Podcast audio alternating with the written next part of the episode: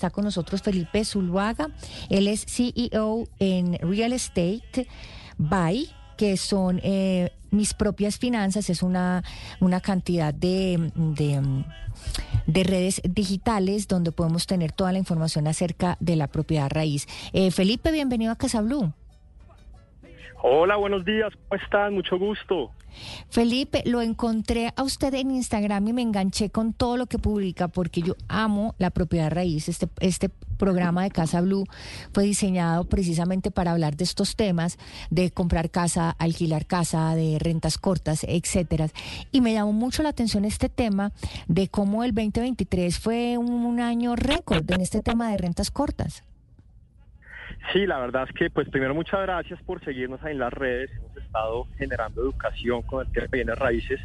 Al final es, es la inversión que más le gusta a la gente, pero muy poca gente la sabe hacer, ¿no? Entonces nos hemos enfocado en generar educación alrededor de esto. Y el tema de las rentas cortas se ha puesto muy de moda. En el año 2023 fue un año récord en Colombia. Ya en Colombia hay más de 120 mil propiedades que se están usando para alquiler por rentas cortas. Esto es un número pues que viene creciendo año a año eh, lo cual ha causado pues diferentes temas. Primero, pues mucha gente metiéndose a este negocio, sí, creyendo que las rentas cortas es un negocio muy rentable. Eh, pero lo segundo es que también como ha aumentado tanto la oferta y cada vez más gente pone sus apartamentos en este modelo de rentas cortas, pues también hemos visto que los ingresos de estas personas han venido bajando como en cualquier producto, eh, pues a mayor oferta y si crece más la oferta que la demanda, pues empieza la gente a pelear más por los precios, les toca bajar precios, les toca aumentar su oferta de valor. Entonces en el año 2023 lo que vimos fue mucha más gente poniendo propiedades en rentas cortas, pero los ingresos bajando. Entonces creo que, que es una situación muy interesante porque sigue siendo un negocio inmobiliario muy interesante, sin embargo hay que tener cuidado, ¿no? Hay que saber uno en qué barrios meterse, a qué precio comprar, cómo manejarlos, si hacerlo con un, con un operador profesional o no, si hacerlo uno solo. Entonces es un tema muy interesante, pero que la gente debe tener cuidado. No se debe meter por modas, no se debe meter porque el primo le dijo, porque el amigo le dijo, sino que debe evaluar muy bien, hacer sus números, hacer su modelo financiero, hacer el estudio de mercado respectivo para saber qué zonas se están moviendo bien, que tengan buena ocupación, que tengan buen precio y ahí sí meterse a hacer estas inversiones. Total. Y Anita, quiero anotar que siempre el vecino, el primo o, el amigo le dice a uno que alquiló o que vendió por tres o cuatro veces más de lo que realmente hizo la transacción, le chicanea a, uno y, cerradito los ojos dice, no, yo ya, ya me voy a meter en este negocio, voy a meter todos mis ahorros porque a este le fue muy bien. Y, tiene toda la razón, eh, Felipe, en el tema de que hay que investigar, hay que fijarse bien en los números, en la data para poder invertir todo su capital y todos sus ahorros en un negocio como este. Felipe, y lo cierto es como dice Pati, eh, eh, eh, no, quería contarle que es que uno siente que el otro ya ganó más plata y que rentó 50% más que hace unos años, pero hay que tener también cuidado porque muchas son las reglamentaciones que ya están en algunos conjuntos, en algunos edificios, pues como aclarando y estableciendo porque se vuelve un tráfico de gente muy complicado y como todo, el que pega primero pega más veces y la verdad es que también ya entró, ya digamos que no es que esté a la baja, pero seamos realistas y es que ya uno consigue todo tipo de ofertas. Pero ¿será que es que ya está muy tarde, Felipe? No, mira, respecto, respecto a lo que decían anteriormente, eso hay que tener mucho cuidado también con la reglamentación. Como tú bien lo dices, mucha gente ha empezado a poner sus apartamentos sin revisar si en el reglamento de propiedad horizontal lo permiten o no, y esto está causando mucha molestia entre los vecinos. Entonces lo primero que uno debe hacer es mirar si le permiten hacer este tipo de rentas en su propiedad, ¿no? Porque pues uno tiene que mirar su reglamento de propiedad horizontal. Ahora bien, ¿será que ya es tarde o no es tarde? Yo creo que no, yo creo que aún no es tarde. Sin embargo, cada vez es más importante hacer mejor el análisis, ¿sí? Porque es que antes tú ponías un apartamento en rentas cortas en el poblado de Medellín y tu probabilidad de éxito era el 100%. Era muy fácil, había muy poca oferta. Pero ahora, cuando hay tanta competencia, cuando cada vez vemos que sube oferta de inmuebles puestos de esta manera, pues lo que uno tiene que hacer es mirar cuáles son esas zonas donde de verdad hay oportunidades y no meterse por moda simplemente a donde están los amigos o a donde están los primos. Hay muchas herramientas de data, existe Price Labs, Airbnb, All the Rooms, Host y cualquier cantidad de plataformas que te dicen a ti por barrio, cuántas unidades hay, a qué precio están alquilando, cuál es la ocupación promedio por mes. Entonces lo que yo siento es que la gente va a hacer una inversión de 400, 500, mil millones de pesos en comprar un apartamento para ponerlo en rentas cortas, pero no se gasta los 100 mil pesos a comprar estudio de mercado para analizar la data y mirar de verdad en qué sitio y en qué barrio es donde están las oportunidades, ¿no? Claro. Yo creo que no es tarde, pero sí cada vez se vuelve más importante hacer un análisis a profundidad de estas oportunidades. Ya no es que todo el mundo le va a ir bien. Excelente, excelente recomendación. Eh, rapidito, eh, Felipe, de esas aplicaciones que nos habló, ¿cuál, ¿cuál no nos recomendaría? Muchas hay que, obviamente, como dice Felipe, invertirle un dinero, pues hay que, que no son gratis, hay que, hay que pagar algo para poder tener acceso a toda esta data, pero pues efectivamente, comparado con lo que vamos a invertir, pagarle 100 mil pesos a una aplicación, pues es una buena inversión. Eh, ¿cuál, ¿Cuál nos recomendaría, Felipe? Mira, aplicaciones de data está, hay una que se llama AirDNA, A-I-R-D-N-A. Hay otra que se llama All the Rooms. Eh, hay otra que se llama Price Labs, que además te ayuda también, es, es, un software que te ayuda como con el tema del pricing dinámico. Entonces tú montas tus inmuebles ahí y ellos van poniendo el precio dependiendo de lo que pasa en el mercado, lo cual es muy interesante. Eh, y también el tema de buscar operadores profesionales. Hay, hay un punto importante y es que el 50% de los inmuebles en Colombia los operan personas naturales sin profesionalización, ¿sí? Y ya existen personas expertas en este tema que te pueden cobrar un fee por operarte tu inmueble, pero que obviamente lo van a hacer mejor. El tema del pricing, el tema de recibir a los huéspedes, el tema de la adecuación, el tema de facturación, ¿sí?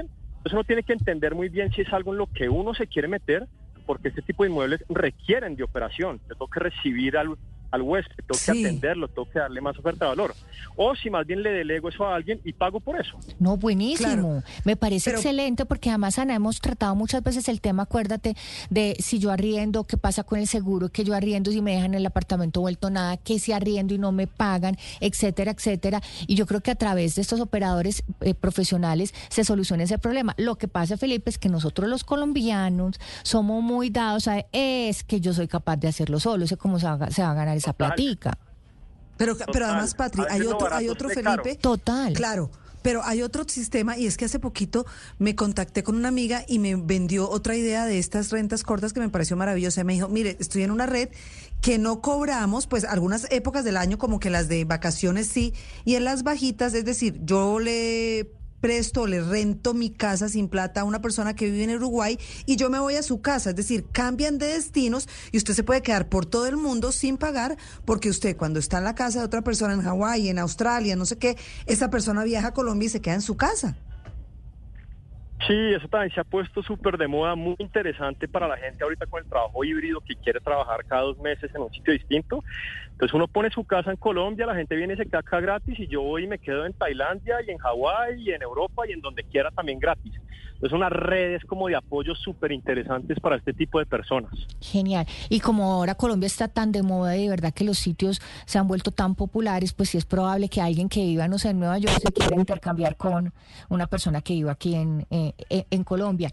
Em, Felipe, en el tema de los barrios, como digamos aquí en Bogotá, ¿cuáles son los barrios que más se podrían eh, ajustar o que, debía, que pueden ser más rentables en este tema de renta corta? Mira, digamos que en, temas de rentabilidad, pues es, es, difícil generalizar de qué barrios son más rentables o no, porque la rentabilidad, ¿qué? La rentabilidad va a depender del precio a que tú compres el inmueble, ¿sí? sí, pero si yo compro un, inmueble por allá donde nadie quiere ir a arrendarlo, pues ahí sí es grave. Claro, sin duda. Mira, uno, uno, uno mira Bogotá y uno mira la data que te prestan esas plataformas y obviamente el barrio con mayor ocupación, pero a la misma vez con mayor oferta es Chapinero, ¿sí? Chapinero es un barrio donde se da el mayor movimiento por el tema pues joven, restaurantes, bares y demás, su cercanía con el centro de la ciudad, pero también cercanía con la zona roja. Hay otras zonas donde se consiguen metros cuadrados más baratos, mejores precios que están creciendo, estilos Felipe, ¿sí? Esas zonas están cogiendo fuerza. Ya de pronto si uno se va un poquito más al norte a Santa Paula, Usaquén, son zonas donde la ocupación no es tan alta, pero pues la oferta tampoco es tan alta, entonces no hay tanta competencia.